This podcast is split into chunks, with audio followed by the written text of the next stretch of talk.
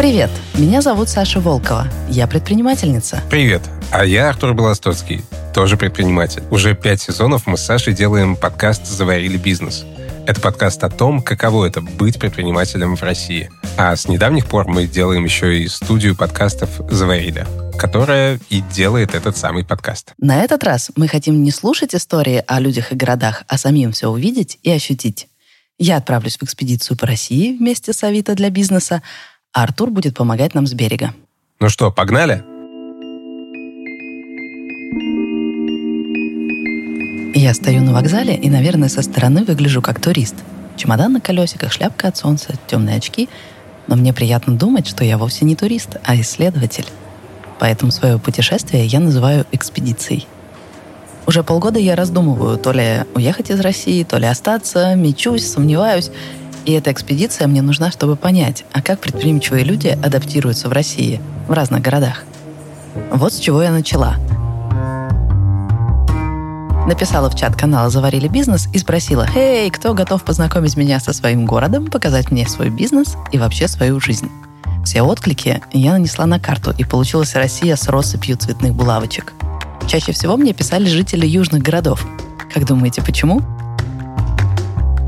Там, в принципе, другой деятельности особо и нет. Там нет больших корпораций, ты не можешь там развиться там какую-то профессию, да? Это Сергей. Он родом из Новочеркасска, и я встретилась с ним заранее, еще до экспедиции, чтобы узнать, что меня ждет. И он рассказал о своих земляках. Практически все э, эти люди, они что-то предпринимают. Кто-то открывает магазин, кто-то открывает, там, не знаю, торгует металлом, кто-то торгует чем угодно, кто-то что-то создает. Сергей сказал, что города Дона — это колыбель классического предпринимательства. Отлично. Значит, я нащупала нужное направление. Экспедиция начнется с юга. Воронеж, Новочеркасск, Ростов-на-Дону, Краснодар, Новороссийск.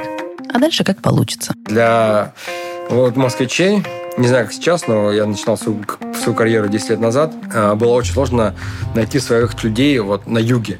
То есть, допустим, москвичи отправляются спокойно в Новосибирск, Екатеринбург, в Тюмень. А, оставались такие два таких э, черных пятна. Это Дальний Восток, где очень сложно интегрироваться, и Юг, где очень сложно интегрироваться. А это Тимур из Ростова. То есть вот эта история, когда семья, религия, знакомые, это все пришелец очень сложно во все эти вещи вырастает, то есть ему для этого нужно большое количество ресурсов в виде денег, потому что он должен, и, и свобода времени, тогда он начинает встречаться, общаться, одарять людей подарками, как-то в эту всю эту структуру может строить. Вот видите, у нас будет настоящее исследование. Я попробую найти на юге своих и понять юг лучше, чем другие пришельцы. Главное, что тебе надо знать на российский, что там все вот с кайфом и с понтом. А это Кирилл. Он долгое время строил бизнес в Новороссийске, поэтому к нему я тоже зашла заранее, узнать про юг. Слушай, ну, понтов много. А что это такое? Как это ощущается? Ну, это, знаешь, ты когда идешь по Новороссийску, и в городе со 160 тысячами населения ты смотришь, поворачиваешься на светофоре в своей машине, неважно какая. Вот, и машины дешевле, чем полтора миллиона найти не можешь. Новороссийск – это город, где люди вербально показывают свой достаток всегда. Ну, я вот так по-простому житейски назвал это понт, просто это так принято. Ну, вот в social вербально показывать, что у тебя iPhone, там, вербально показывать, что вот у меня действительно есть деньги. Ну, если, например, там, в Европе это вообще не принято, наоборот, принято не показывать. Да. В Москве как-то компромиссно здесь всего много, все по-разному действуют. Да, там вот нужно, важно, да, жить на широкую ногу. И после этого разговора я подумала, так, к южанам на кривой козе и в застиранной майке не поедешь. Так что я пересмотрела гардероб, положила в чемодан парадные белые джинсы и кое-какую бижутерию, надела белые кроссовки и шляпку. Юг, принимай меня, я готова. А, в Ростове все работает очень интересно. А это Сергей из Ростова предупреждает. У нас очень много строится моментов на отношениях между людьми. И когда ты хочешь получить какую-то услугу, либо что-то еще, первым делом ты начинаешь интересоваться, а есть ли кто-то знакомый? Больница, ГИБДД, банк, налоговая, я не знаю, все что угодно. Это вот как было в каком-то фильме, да, это кто, это мой Кент, а это кто, это Кент по кентам. Вот у нас э, работает примерно в таком формате. И, конечно, нет у меня никакого кента по кентам на юге. А, как же я справлюсь? А вдруг мне без такого человека и чашку капучино в кофейне не принесут? А, и вот еще какая тревожная штука. Об этом меня предупредили анонимно. Мой источник не захотел, чтобы это звучало от его имени, но сказал, на юге кидают я не знаю, то ли дело в южной расслабленности, и они могут просто подзабить на договоренности, то ли дело прям в кидалове. И я не представляю, как к такому готовиться. Я же цветочек, живу в мире радуги пони. Но это все байки. Я поеду слушать юг своими ушами.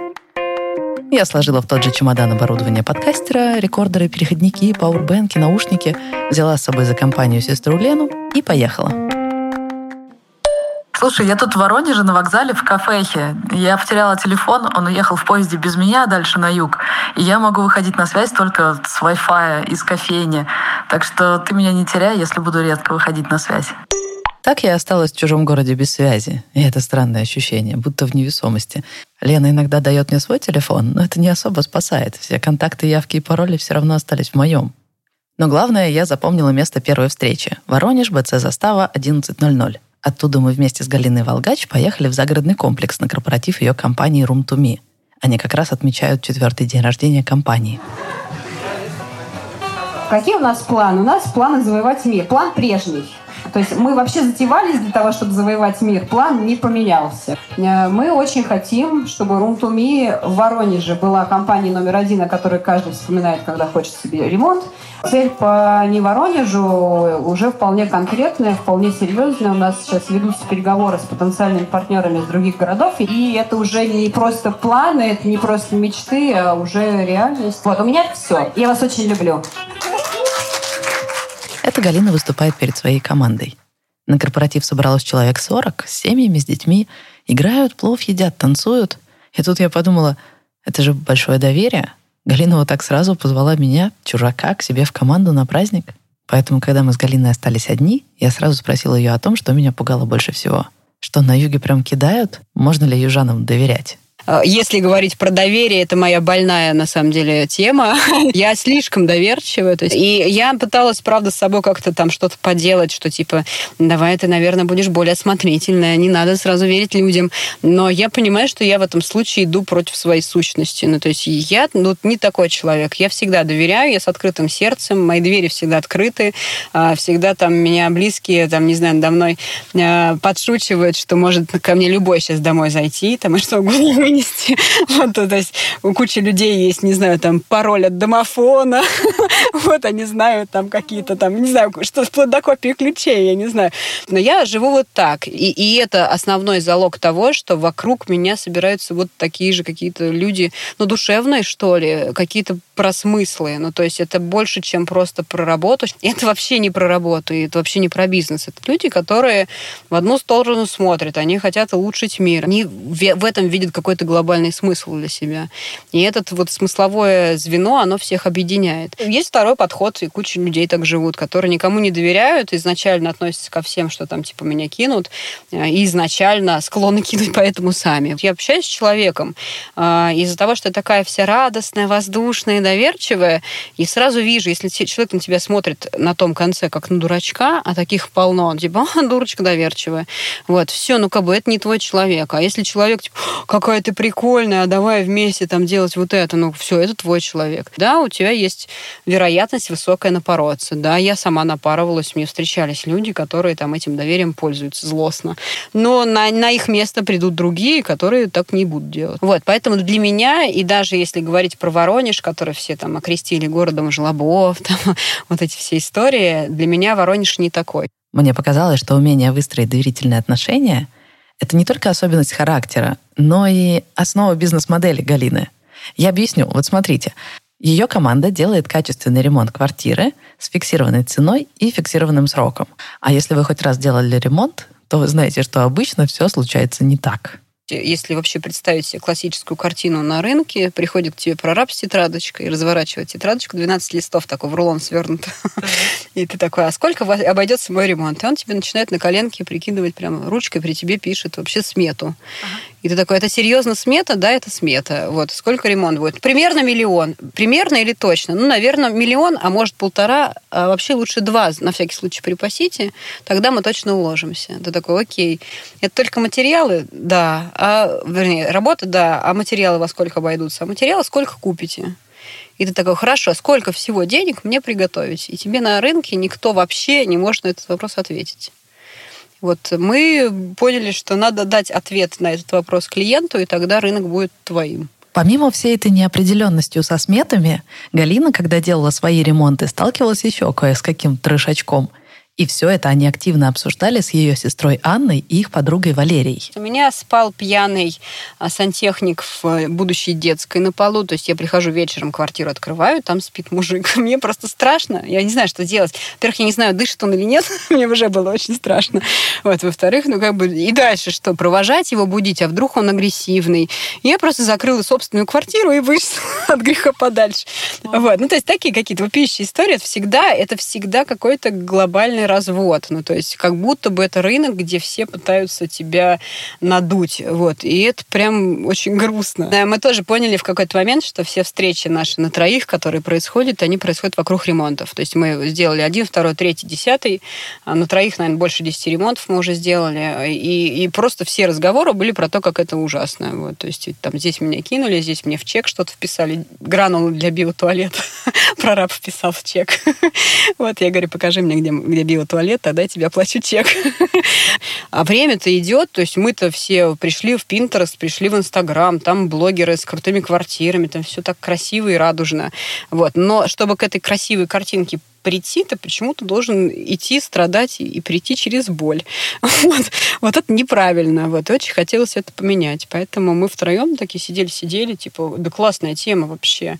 Классно, она нам нравится. Мы сами фанатеем от ремонтов. Мы сами часы просто сидим, просиживаем, разглядываем чужие интерьеры. Вот, и вот и мы сели такие, давайте сделаем нормально и как, как правильно, как должно быть. И сели и сделали. То есть бизнес-идея, которая возникла у Галины с подругами, в общем-то, простая нужно взять сферу, в которой так сильно не хватает доверия, и вернуть его. Позже я познакомилась с еще одной воронежской предпринимательницей Алиной Бабаевой из компании КС-2. Она помогает людям принять квартиру у застройщика. То есть, если в новенькой квартире что-то не так, то спецы КС-2 добиваются компенсации или переделки некачественной работы. А началось все, как и у Галины с подругами, с собственного не очень приятного опыта. Мой муж работал а, инженером на Тяньванской атомной станции. И в один из своих отпусков он приехал в Воронеж и купил квартиру в новостройке. Когда пришло время принимать эту квартиру по доверенности, пошла принимать его мама. Естественно, женщина абсолютно она бухгалтер и далека от строительства и лишена инженерных талантов. Да? Что она могла принять? Она посмотрела, все на месте, ха-ха-хи-хи, как бы все подписала, радостная, довольная, пришла. Когда приехал мой муж Эмиль, он, собственно, начал делать ремонт своими руками в этой квартире, и пришлось приделать абсолютно все. Равнять стены, равнять пол, а, дверь пошла под замену. Переделки стоили около 150 тысяч рублей по тем деньгам. И в тот момент а, у него уже вот э, зародилась идея, что как-то надо бы помогать людям принимать квартиры, что это за безобразие и вопиющая несправедливость. И Галина, и Алина взяли нишу, в которой традиционно были большущие проблемы с прозрачностью и доверием, и решили внедрить в нее новый подход – но прежде чем запустить бизнес, Галина задала себе и подругам проверочный вопрос. То есть, ну, я говорю, ниша классная. Э, вспомните хоть одного игрока, это был мой проверочный вообще, проверочный вопрос. Вспомните хоть одного игрока, которого можете все единогласно сказать на ремонтном рынке Воронежа. Вот хоть одного. И такой ты сидишь и думаешь, ага, у меня там в книжке Василий сантехник, у меня там Петя плиточник. Вот. А какого-то одного игрока, ну, ты вообще не можешь назвать. Это значит классный бизнес, надо туда идти и, и там делать. Вот это для меня проверочный вопрос вообще на тему ниш. В 2017 году Галина работала директором по продажам столичной IT-компании. Ее сестра Анна и подруга Валерия тоже были руководительницами в разных компаниях и все трое уволились, чтобы построить бизнес. Недавно размышляла, а что было бы, если бы там бизнес начала я одна, не с партнерами, а что было бы, чтобы если бы там не с этими партнерами, а с другими партнерами, то есть пришли бы ли мы в ту точку, где есть сейчас. Однозначно нет, то есть здесь, правда, все сложилось, какие-то звезды одно к одному. С одной стороны, у, у сестры, у моей очень мощный технологический ум инженерный. Это как бы первый такой, не знаю, ресурс уникальный, который очень сложно воспроизвести кому-то. А, она просто вот там, я у мамы инженер, то есть она берет такая, ну, я не знаю, даже из простого примера, она своим детям собственным когда-то сделала, э, руками выпилила двухъярусную кровать красивую, то есть напильничком она села, нарисовала чертежик, как должно быть, как должно там крепиться, чтобы ничего там не порушилось, какая нагрузка, как она все выдержит, вот какие дощечки закупить для запчастей. Вот. То есть, как бы у нее такой есть э, спецнавык, да, супернавык, вот, суперспособность. Вот. Плюс она очень шарит в цифрах, то есть она вообще кандидат экономических наук, к слову сказать. Вот. И, и там в плане финансового планирования, я наработала в банках 12 лет, там в плане финансового планирования все очень четко и грамотно. Вот. У подруги Валерии там другие спецспособности, она ходячая Википедия, это мы ее так называем. Вот, то есть она знает все материалы, вплоть до какого-то химического состава вообще, чем одно отличается от другого, что такое кварцвинил, чем отличается ПВХ-плитка от SPC-плитки, там, от, WPC-плитки. Ну, то есть там какие-то вообще она технические детали запоминает, которые, например, мне вообще это чуждо и, неведомо. Я не представляю, как это можно вообще. Не то, что разобраться, там, ну, запомнить, ну, нереально. Вот. А у нее такая сверхспособность, но плюс она очень клево общается с людьми. Вот. У меня, не знаю, это не скромно, дошли до меня. Вот. А у меня есть способность, ну, с одной стороны, складывать команду, вот, с другой стороны, как девчонки про меня всегда говорят, Галя знает, где деньги лежат. Вот, а, я как-то чую ниши, вот, и, и правда такая, типа, давайте завтра пойдем вот туда. Они без вопросов такие, пойдем. Вот, послезавтра я прихожу, о, у меня новая идея, теперь идем туда. И они тоже, меня всегда удивляют, что они такие без вопросов вообще. А, хорошо, давайте теперь там на 180 развернемся, пойдем в другом направлении. Вот, пока что, в моем случае, там, и с точки зрения построения карьеры, и с точки зрения каких-то проектов, которые развивала, вот эта чуйка на то, куда надо пойти, и где деньги лежат, там, клад вот там. Вот, пока прокатывала. В итоге три девушки с суперспособностями создали компанию Room to Me – для клиента работа компании выглядит так. Он выбирает один из заранее разработанных дизайн-проектов, подписывает договор, отдает ключи от квартиры и больше ни о чем не беспокоится – Через 90 дней он заедет в обновленное жилье. Суть концепции в том, что срок ремонта зафиксирован, и смета считается заранее и больше не увеличивается. А мы когда думали, давайте посчитаем вообще, чтобы зафиксировать э, смету и, и срок, давайте посчитаем вообще, сколько это будет стоить. И это казалось очень непростой задачей. То есть у нас э, первичная смета, самая-самая первая, где мы учли все до дюбеля, до мешка для мусора, она была на 68 таких скроллах в Excel.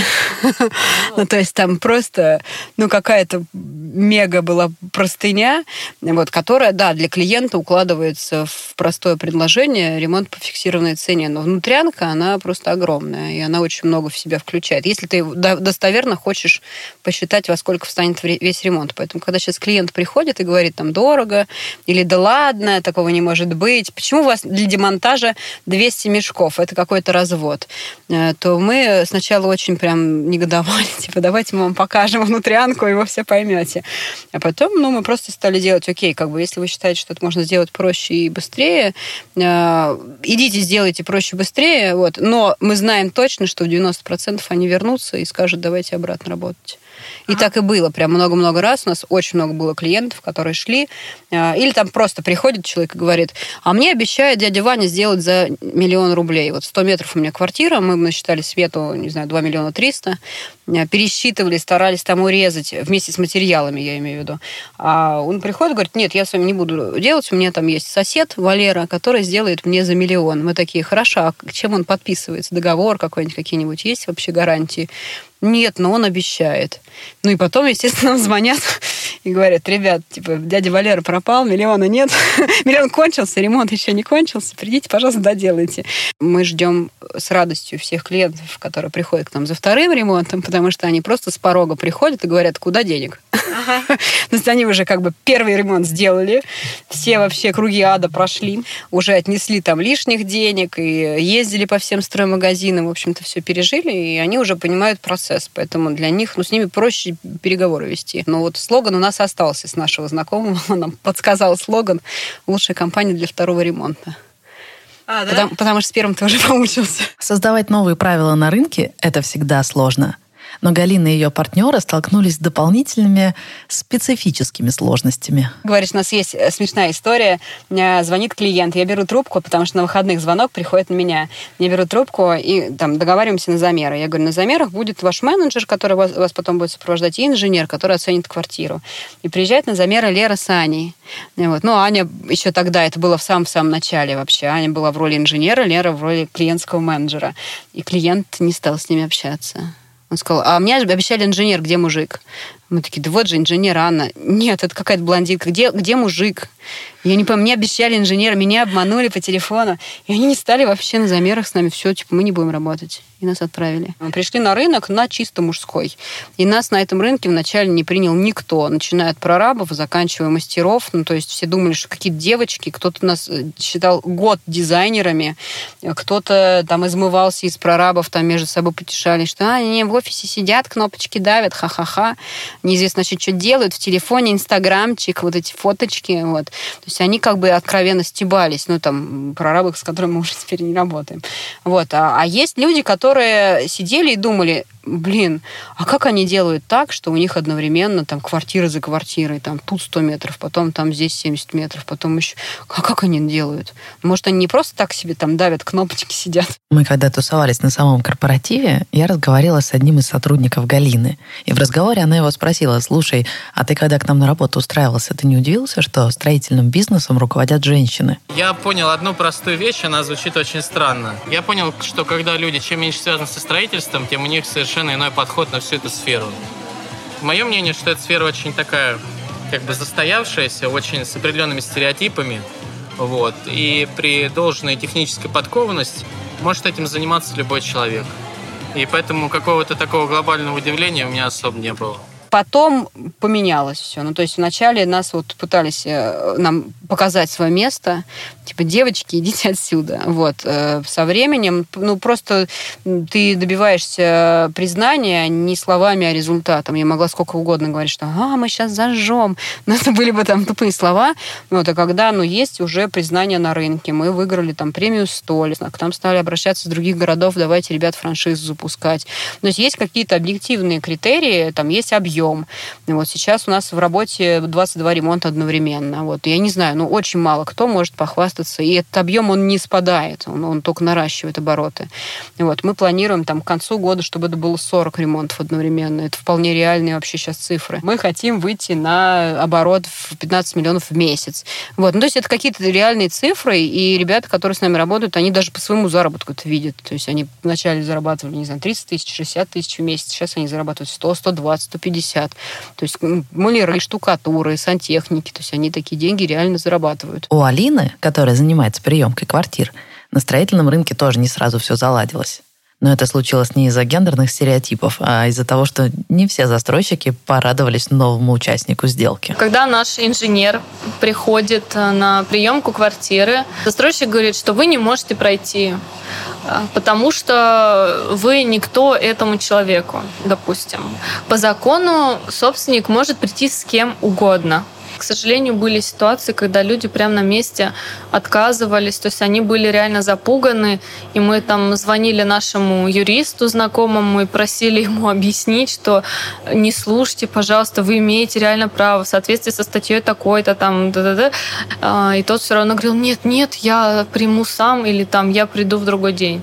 Были ситуации абсурдные, когда заставляли собственника написать как бы расписку, что я доверяю такому-то человеку, посмотреть мою квартиру там, в моем присутствии. Но то есть это больше из разряда повлиять эмоционально на собственника, чтобы он что-то там не увидел. Я тоже часто чувствую себя инородной. В бизнесе, в стране. Может, поэтому я и подумываю уехать из России.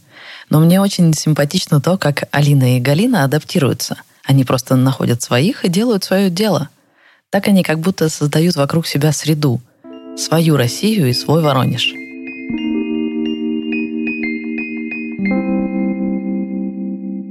Интервью с Галиной мы записывали, сидя в машине. Жара 42 градуса, а мы закрыли окна, отключили кондиционер и сидим, запекаемся, как в духовке. Так нужно, чтобы в подкасте вам не фанил шум ветра или кондея и музыка, которая звучит со сцены. Ну, мы же на корпоративе. Но 40 минут в духовке — это чересчур, поэтому мы делаем перерыв, чтобы немножко прогуляться. Я гуляю по территории комплекса среди дубов. Они здесь совершенно роскошные. Намного позже, когда мы уже вернулись из загородного клуба в Воронеж, историк Владимир Размустов провел для нас с сестрой экскурсию. И там он рассказал, что именно эти дубы привели в Воронеж еще одного предприимчивого человека – Петра Первого. И он тоже трансформировал город под себя – ну, пойдем. Значит, мы сейчас движемся в 17 век. Посмотреть. Идем, где была Московская дорога. Да, и мы посмотрим просто вниз на холмы, которые спускались к реке. Плюс поговорим про Петра. Единственный, кто резко еще хотел изменить облик Воронежа, это Петр у вас вынос мозга. Вся эта история началась в тот момент, когда Иван Грозный с сыном Федором решили провернуть одно государственное дело. Это было 450 лет назад, когда Русь была малюсенькая и концентрировалась вокруг Москвы. Но царственной семье стало тесновато в этих рамках, и они отправили войска во все стороны. И где останавливались, утверждались крепостями. На севере Архангельск, на востоке Самара, а на юге Воронеж, чтобы защищаться от крымских татар. В общем, на этом месте быстренько построили деревянную крепость, всего 300 метров в диаметре. Для сравнения, моя первая кофейнка была на 50 метров. То есть весь Воронеж — это как 6 моих кофеин. И в этой крепости поселили 200 человек гарнизона. Это как полная посадка в шести кофейнях. Вот и весь Воронеж 16 века. Через сто лет крепость перестала выполнять военные задачи и стала потихоньку разрушаться. В 17 веке в ней остались жить разве что пожилые стрельцы и казаки. И тут бы городу плавненько сойти на нет. Но его заприметил Петр I. Петру для войны понадобился флот, а Воронеж подходил идеально. Здесь судоходная речка, до Питера недалеко, по тем временам дня три пути, и, конечно, те самые знаменитые дубы. Чтобы вы понимали, насколько крут и могуч воронежский дуб, историк Владимир Размустов рассказал такую байку.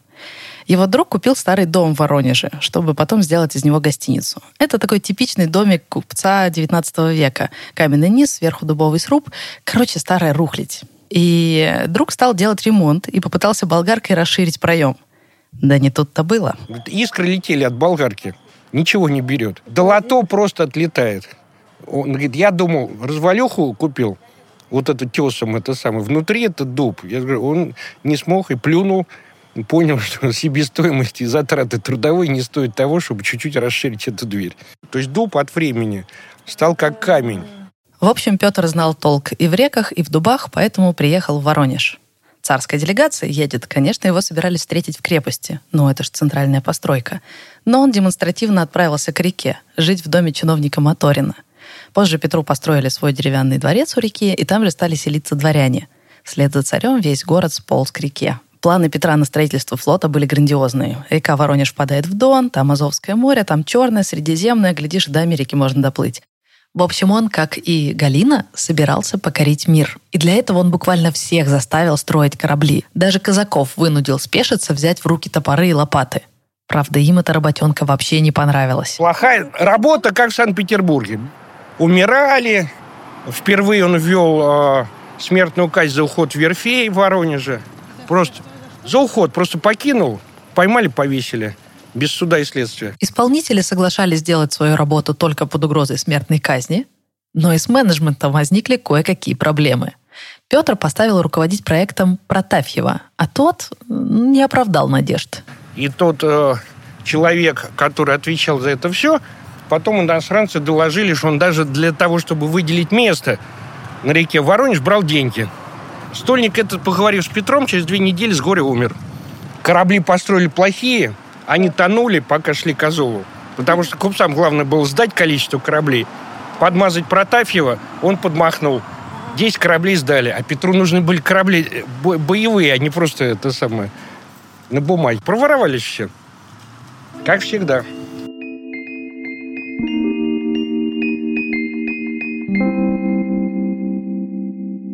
Галине, чтобы менять правила строительного рынка, тоже нужны надежные исполнители.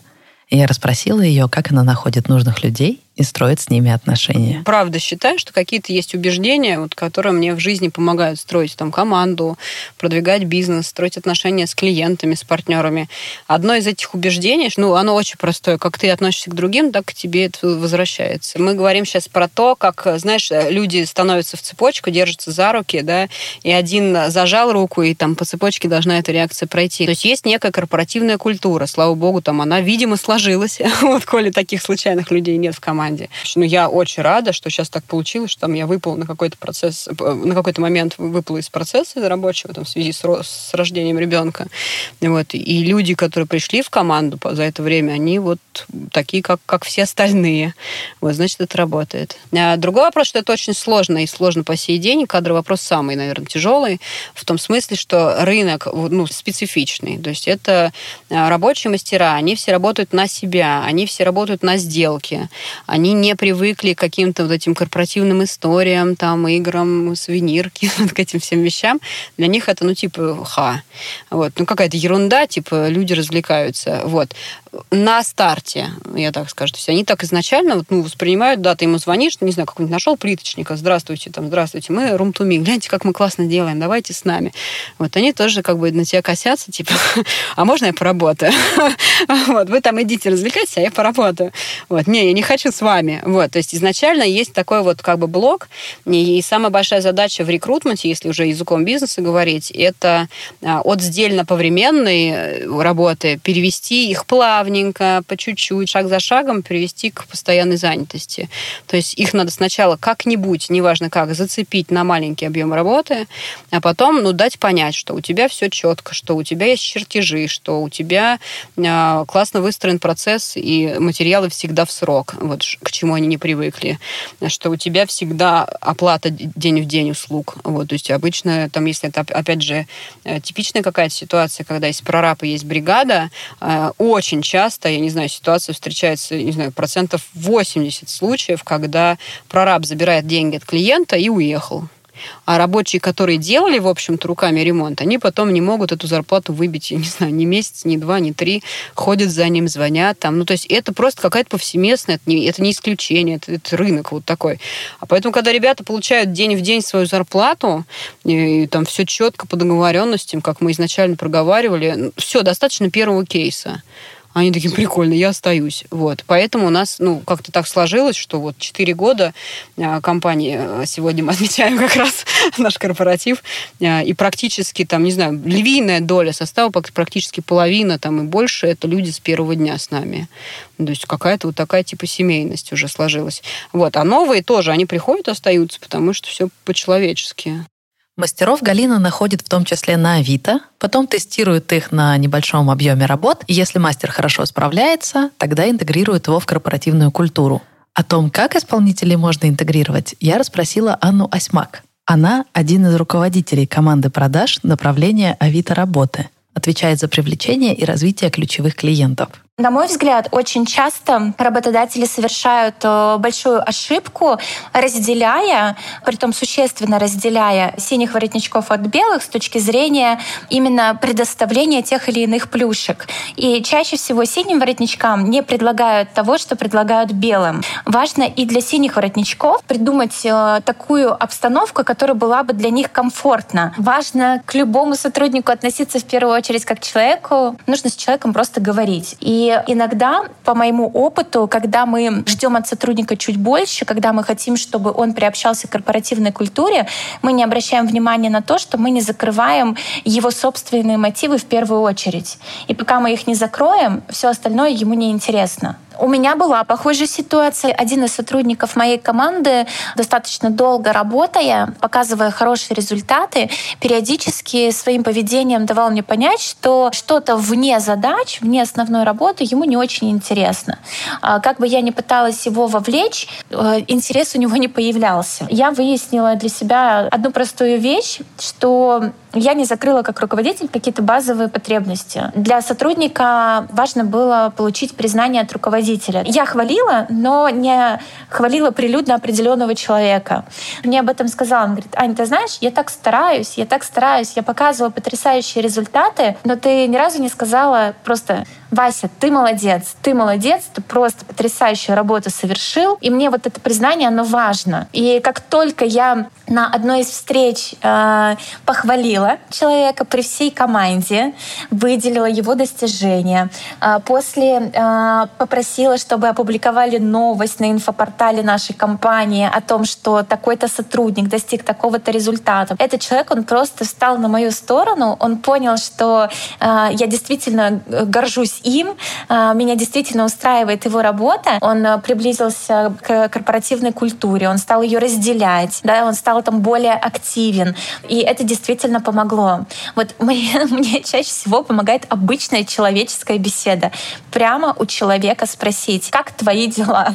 Что для тебя важно, какие у тебя цели, как там у тебя дома. Мы все подписаны друг на друга в социальных сетях, да, то есть можно видеть, что человек важно. Если он за спорт, можно предложить ему поучаствовать в программе, связанной с э, спортивными мероприятиями в компании, да, там стать, не знаю, там тренером, либо продвигать э, футбольную команду. У меня э, был сотрудник, который прекрасно выполнял свою работу. Ну, просто вот пример по всем показателям. Идеальный специалист.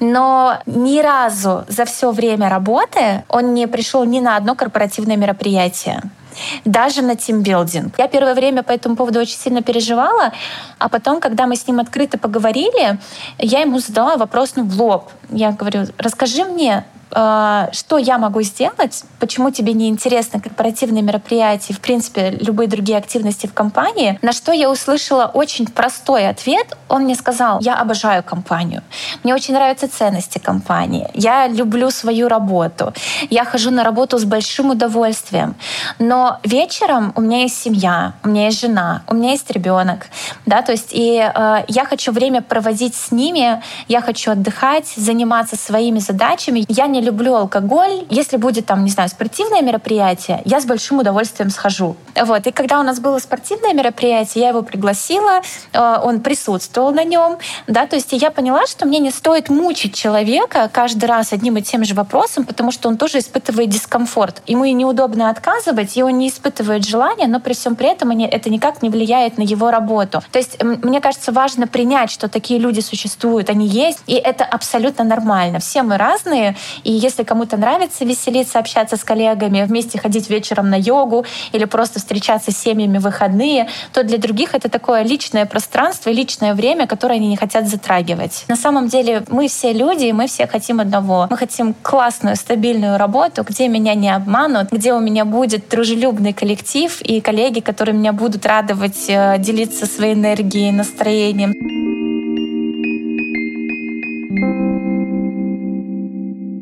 После корпоратива Галина с мужем отвезли нас обратно в Воронеж. Сводили в ресторан поужинать, а потом оставили наедине с городом. Мы гуляли по центру с ровными улицами и красивыми домами. И вот эти красивые улицы — это наследие еще одного предприимчивого человека — Екатерины. Дело в том, что в XVIII веке Петру пришлось свернуть этот свой портовый проект в Воронеже — не из-за кадровой проблемы, ее он в итоге одолел, а потому что он проиграл один очень важный бой туркам. И турки потребовали вернуть Азов и отказаться строить корабли в Воронеже. Петру пришлось так и поступить. В этот момент Воронеж снова заснул почти на сто лет. Он стал просто губернским аграрным городом. Но поскольку город губернский и крупный, да к тому же он за это время успел стать центром наместничества, поэтому вскоре до него дошли руки и у Екатерины. Она утвердила для Воронежа генплан с регулярной застройкой. Причем за центр взяла то самое место, где некогда была крепость и поручила городоначальнику Черткову расчертить город ровными улицами. Чертков, которого вы сказали, прокладывал ее через дома воронежцев. Они концентрировались вот так вот вокруг крепости, узенькие средневековые улочки. Если мешал участок или дом воронежца, он вызывал колодников, то есть тюремщиков, они разбирали и так вот э, пробивали это совершенно. А город пошел на север уже регулярно планом, утвержденным Екатериной II, и за основу взял а, Трезубец, как в Санкт-Петербурге потому что все подражают Санкт-Петербургу. Да. Как это? А так это... Невская площадь, Невский вот так идет, да. И Воскресенский, это Трезубец. Так что город при Екатерине расчертили аккуратные улицы. Следующая метаморфоза случилась в советское время. 30-е годы в советское время он шагнул и на левый берег, потому что там начали строить заводы. Это 30-е годы в советское время, индустриализация а, авиационный, синтез каучука до сих пор есть, ну и так далее. Сегодня карта города выглядит так центр, где когда-то была крепость, три луча дорог трезубцем, и от них расходятся регулярные улочки. А возле реки Петровский город, красивая набережная. На левом берегу заводы и рабочие кварталы. Но Воронеж не так прост. Екатерининскую часть и Петровскую разделяет полоса частного сектора. Это крутой спуск на скидку метров 400, который разрезает Воронеж повдоль и не подчиняется ни Петровским, ни Екатерининским, ни тем более советским правилам. Это место хаоса. Есть записка э, пояснительная в Санкт-Петербурге. В общем, сказали, что аонная часть Воронежа за наличием оврагов и лагов разрегулирована быть не может. Они вот бросили. Поэтому эти улочки как были проложены, овраги, там склоны, вот так вот ну, к реке, так и они остались. Пошли на хаос смотреть. Пойдем, пойдем. Да. Э, Осторожно, ноги. У нас же дорегулярный Воронеж, я же предупреждал. Поэтому здесь даже тротуаров нету, поэтому не зеваем. Каждый новый правитель трансформировал город под себя. Воронеж как будто стал гибким, многофункциональным. То же самое сделала и Галина. Она вышла на строительный рынок, который не был готов ни к ней самой, она же женщина, ни к ее методам. Она же фиксирует сроки и сметы, кто так делает вообще. Но она построила в этой среде пространство для себя собственными правилами. И теперь в Воронеже есть и традиционные Василий Сантехник и Петя Плиточник, и компания Room to Me. Они как-то сосуществуют. И будто бы каждый может найти или создать в Воронеже пространство для себя. Если бы я попыталась найти здесь свое место, это точно было бы то самое место хаоса. Тут вечером поют цикады, а по утрам кричат петухи. И здесь дубовые дома стоят два века, и их не распилить ни одной болгаркой. А еще это место — неразрешимая загадка. Этот каменистый склон не позволяет связать центр города с красивой набережной. И каждый мэр пытается решить эту транспортную проблему, но в итоге сдается. И вот мы с сестрой катаемся вдоль набережной на арендованных электросамокатах, и мне приходит мысль. А почему бы не покорить этот склон на самокате? Вот решение транспортной проблемы, элементарно же. И вот мы зажимаем газ на полную и едем по склону. Так.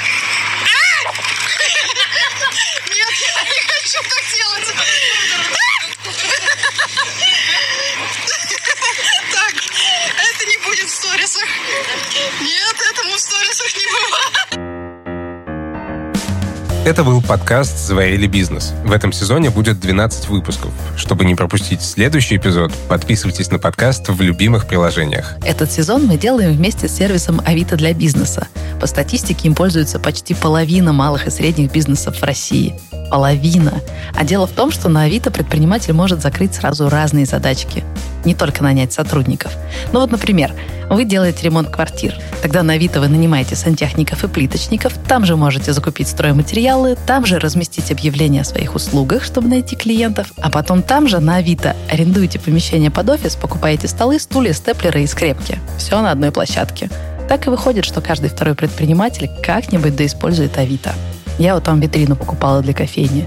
Гастрорак за двадцатку. Переходите по ссылке business.avito.ru, она будет в описании, и используйте Авито для своего бизнеса.